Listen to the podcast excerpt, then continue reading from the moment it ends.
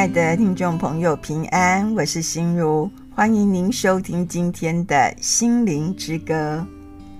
我想大卫打倒歌利亚的故事啊，应该很多人都听过，因为巨人歌利亚呢，竟然就被大卫用一颗石头击败他，实在是非常的厉害。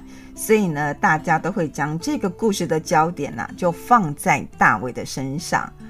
但我们是否曾想过，在成人的观点中哦，这个故事会引发什么样的结论或什么样的教导呢？或是啊，以及我们在这里到底看见了什么？我想这些因素呢，都因人而异。有些人可能会说，不要小看自己，很年轻哦。我们如果倚靠上帝的话，就能够打倒巨人。或是有人觉得说，大卫好棒棒哦，他对上帝很有信心。我们也要对上帝有信心哦。或许呢，有些人呐、啊，还是会加一些智商的技巧。这个智商的技巧，就是说用这个故事啊，来激励人要勇敢面对困境啊。有些人可能会去探讨哦，譬如说。诶，为什么心中的巨人，每个人都有自己心中的巨人？这个巨人是什么呢？那打倒巨人的石头又是什么呢？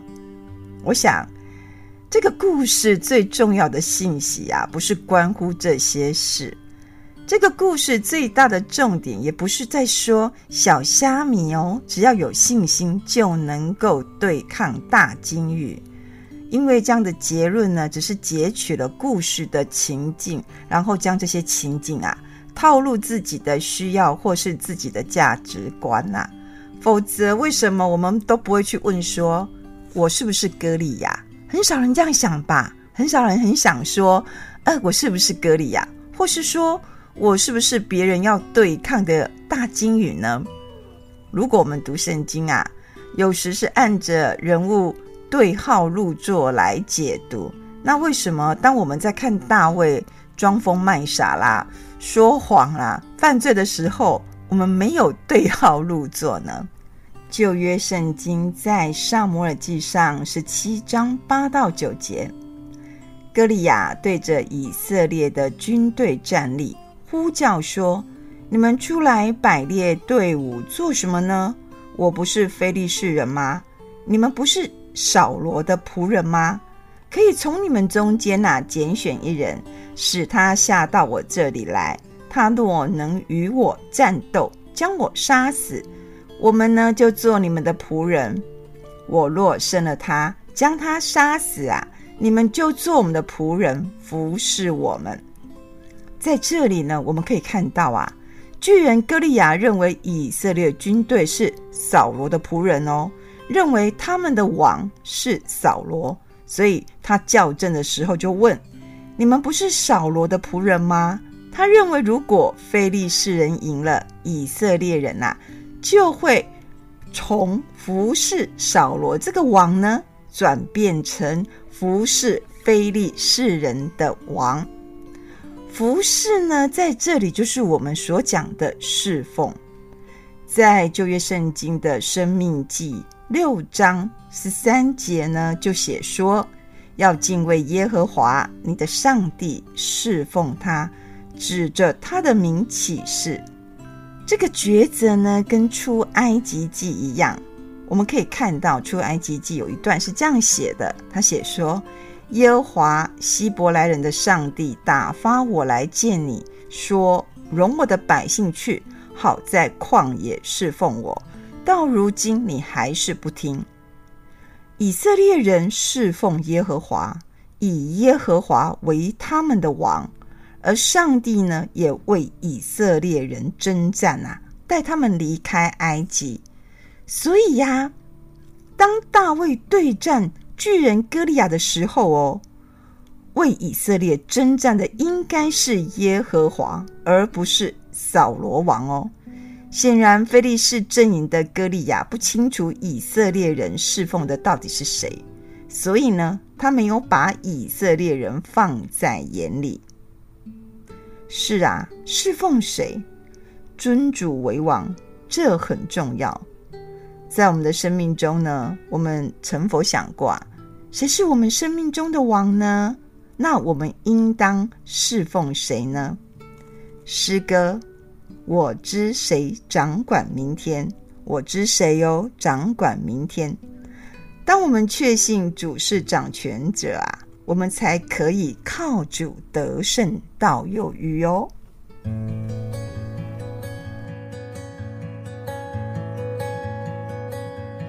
我不知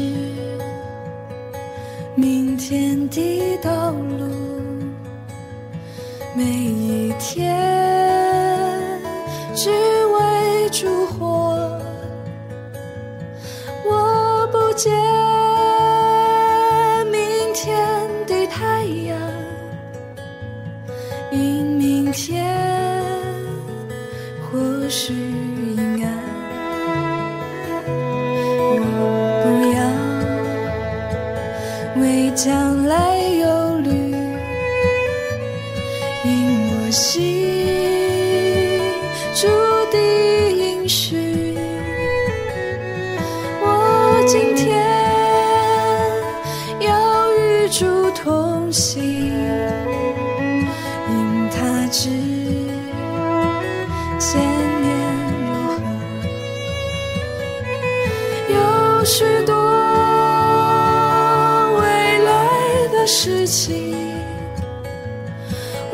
现在不能识透，但我知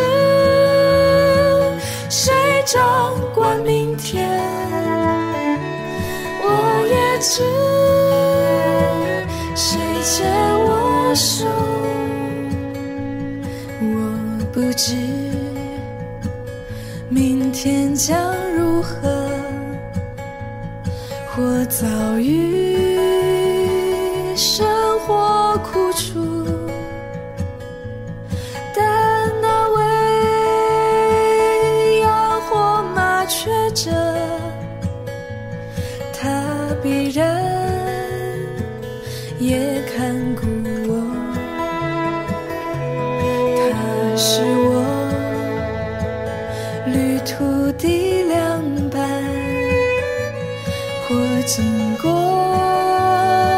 水火之灾，但救主必与我同在，他宝血把我遮盖，有许多未来的事情。到现在不能识透，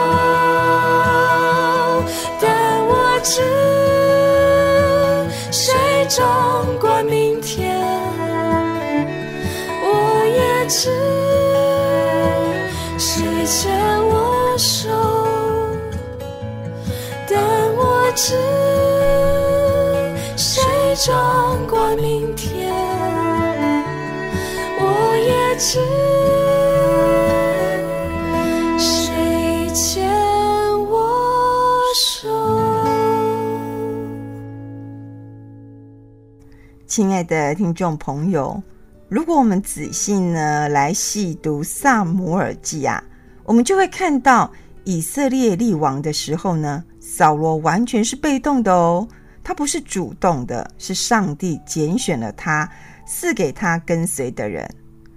撒母耳膏立了他，他才可以在众人中做王。所以，即使是扫罗做了王啊，他也不能自己决定要不要献祭哦。他必须等待撒母耳来到，他才可以做献祭啊。这代表他对上帝的顺服，也代表他做的是某一种虚位，就是在某个程度上，他不是掌权者，他是执行者。那扫罗每一次的顺服呢，都代表他尊上帝为以色列人真正的王。所以呢，当他不等撒母耳就自己举办啊、举行这样献祭的行为呢，就是不顺服上帝的命令。然后呢，他也不顺服上帝的命令，将亚玛力人呢全数毁灭。这样的行为就是他逾越了他的权柄，因此呢，上帝就要拿去他的王位，然后呢，另一个更好的王。这是在以色列人做王的原则哦。大卫啊，就很清楚这样的原则，所以呢，他就纠他就纠正了歌利亚啦，对以色列王错误的认识。我们呐、可以从撒母耳记上十七章的。四十五节啊，看见大卫说：“大卫说什么呢？他说啊，这位受割礼的非利士人是谁呢？竟敢向永生上帝的军队骂阵吗？”这非利士人听完大卫这样说啊，他们就指着自己的神哦，咒诅大卫。然后呢，才是大卫最有名、最经典的台词。他说啊。你来攻击我是靠着刀枪和铜戟呀，我来攻击你呢是靠着万军之耶和华的名，就是你所怒骂带领以色列军队的上帝。这时候的战争啊，才回到正确的主轴。这个正确的主轴呢，就是这是一场耶和华上帝啊与歌利亚的神的战争。我想，无论大卫过去有没有很苦练，用这个鸡血呢甩石啊来打人，或是呢他在牧羊的时候呢，曾经打倒多少熊啦、狮子，终究呢他就是用了一颗小石子啊，就打死了巨人歌利亚。所以呢，这与大卫的能力无关啊，这跟什么有关呢？这跟这是出于耶和华上帝的大能啊，就如同出埃及记中上帝话语的信实。正当那日啊，耶和华将以色列人呢按着他们的军队从埃及地领出来，也如同耶稣哦面对法利赛人对他的质疑的时候，耶稣呢就反问这些法利赛人说什么呢？他说啊。你的罪赦了容易，还是说你起来行走容易，并且说他在地上哦有赦罪的权柄。接着他就对瘫子说：“耶稣就对瘫子说，我吩咐你起来，拿你的褥子回家去吧。”这个摊子呢，当着众人的面前立刻站起来，拿着褥子回家去了。在这里呢，要说明的是什么呢？上帝的权柄是真实的，耶稣的权柄呢也是真实的，并且有事实发生的证明哦。我想大卫被高利之后啊，他与歌利亚的这个战争呢，这一战啊，使他成名。但是成名好吗？好像也不是很好哦，因为也成了扫罗呢迫害他的开始。大卫打倒歌利亚之后啊。他就开始一连串的逃亡与躲藏，而且扫罗一直不放掉他了。也就是在这个时期呢，大卫呀、啊，他写下许多诗篇呢，诉说自己内心的痛苦。但是我们可以在这里看到哦，大卫打倒歌利亚，他的心境如何呢？大卫呢，并没有把它写下来，也没有经文书写。大卫没有说把它做成诗啊，写成诗，留下他的心声或是相关的作品，因为大卫知道，他打倒歌利亚不能成为鼓励民心的热血口号啊，也不能成为自立自强的励志故事。为什么呢？因为这是见证信实，上帝成就了这一切，不是大卫他的能力啊，乃是。上帝成就了这一切。诗歌，你是我神。我相信呢，在大卫的心里，他非常的确信，耶和华上帝就是独一的真神，是他所敬拜敬畏的神。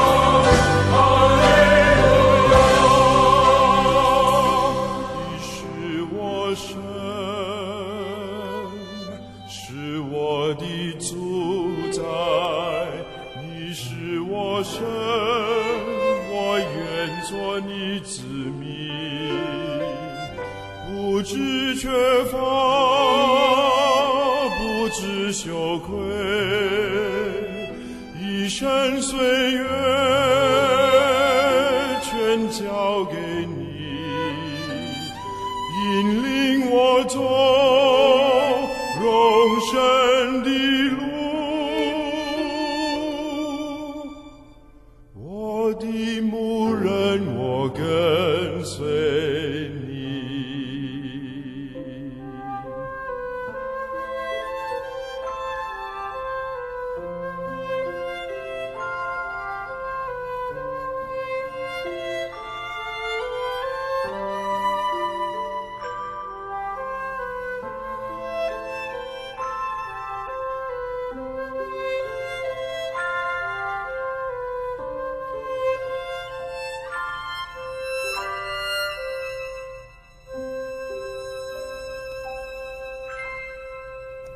亲爱的听众朋友，当我读这段经文的上下文后呢，我安静思考，将大卫呢打倒哥利亚的故事啊，再认真想一想，我心里都这样想：真的吗？只用一颗小石头就能够把巨人哥利亚打死吗？所以呢，我用大卫回答扫罗的话来想这些事情。大卫为他的父亲放羊。这有时候在牧羊的时候来了狮子啊，有时候来了熊。狮子和熊若是从这些羊群中叼走一只羊啊，大卫呢就必须追赶他们呢，击打他们，然后努力哦要将羊从他们口中救回来。若是狮子啊还是熊要害大卫哦，大卫就要揪着他们哦，对他们攻击，就是掐把柄啦，吼，要打死他们。所以呢，大卫当牧羊人的时候啊，因为忠心爱上帝，靠着对上帝的信心啊，他就已经练就了一身的好武艺。当上帝要使用他打倒巨人歌利亚的时候哦，他就不会胆怯啦，而且能够很精准，一次就打中目标。当我们在读这段经文的时候，是否可以用这样的角度来看？因为呢，大卫将他与歌利亚的对战啊，视为是上帝的战争啊，而且他相信上帝的伟大与信实，所以他一点都无所畏惧，他一点都不害怕啦。然后呢，上帝就使用大卫的手，让石头呢无论如何呢就这样子正中目标。所以大卫打倒歌利亚，最厉害的是谁呢？当然是上帝了。是啊，救赎历史的每一个精彩背后的故事，都是厉害的上帝。这些都是上帝的大能的显现与作为。诗歌，我的一生在你手中。我们的一生呢，都在主的手中。我们要大声宣告，主是掌管一切的主。我们要敬畏他。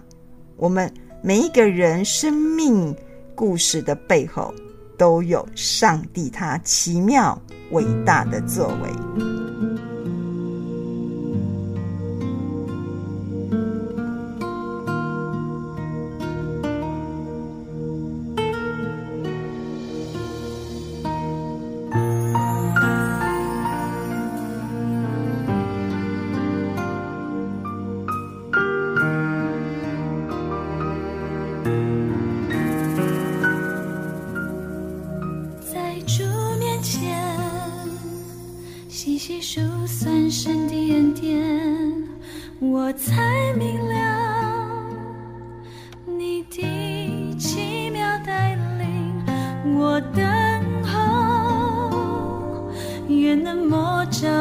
心意，未来的路，远走在你指意中，献上我最爱。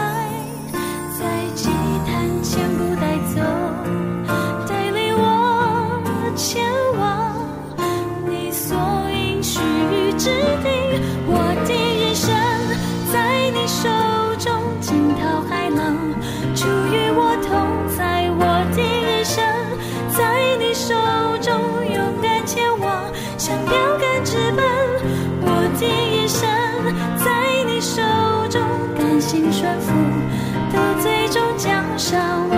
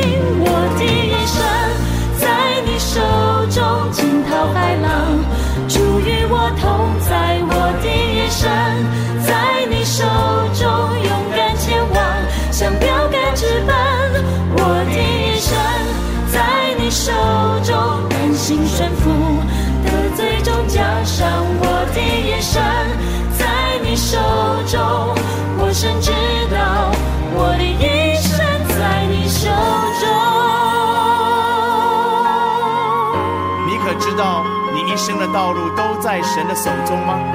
无论任何境况，你要确信，在神手中远比在你自己手中更好。所以放下自己的挣扎，来跟从主吧，因为是有标杆在你前面，是有奖赏为你预备。神必在你一生当中引导你，直到走完人生的道路。献上我最爱，在祭坛全部带走。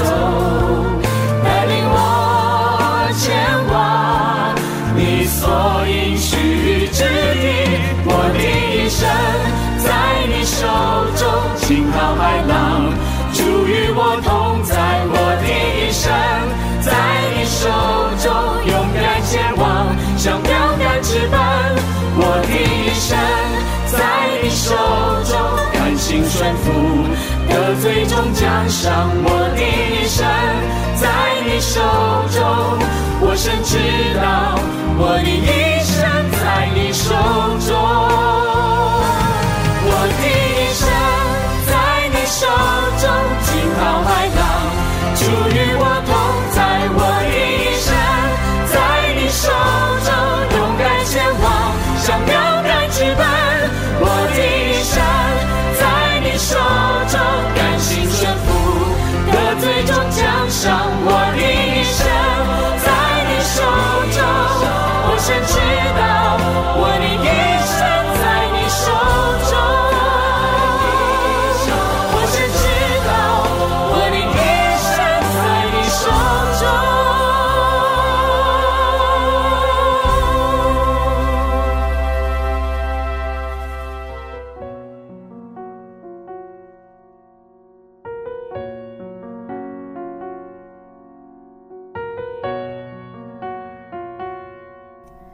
爱的听众朋友，心意广播中心制作团队呢，为了要让听众朋友听到《心灵之歌》的广播节目，我们将节目哦制作成 Live 的方式，大家就可以透过手机的来来听节目，让听众朋友呢，你随时都可以听到广播节目，你也可以来给你的亲戚朋友来听哦。我真的非常期待能借由《心灵之歌》啊，将上帝的福音、上帝的爱呢传扬出去，让许多朋友来认识。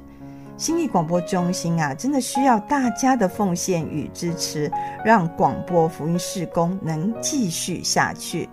倘若你有这样的意愿，或是呢你想加入我们的 LINE 的话哦，你可以打电话来心意广播中心，我们会详加为您说明。我们的电话是零八七八九一三四四零八七八九一三四四。我们的邮政划拨账号是零零四三六九九七零零四三六九九七，财团法人基督教信义广播中心，财团法人基督教信义广播中心，愿上帝啊光照台湾，让台湾台湾全体的百姓啊都走在上帝为我们命定的道路中。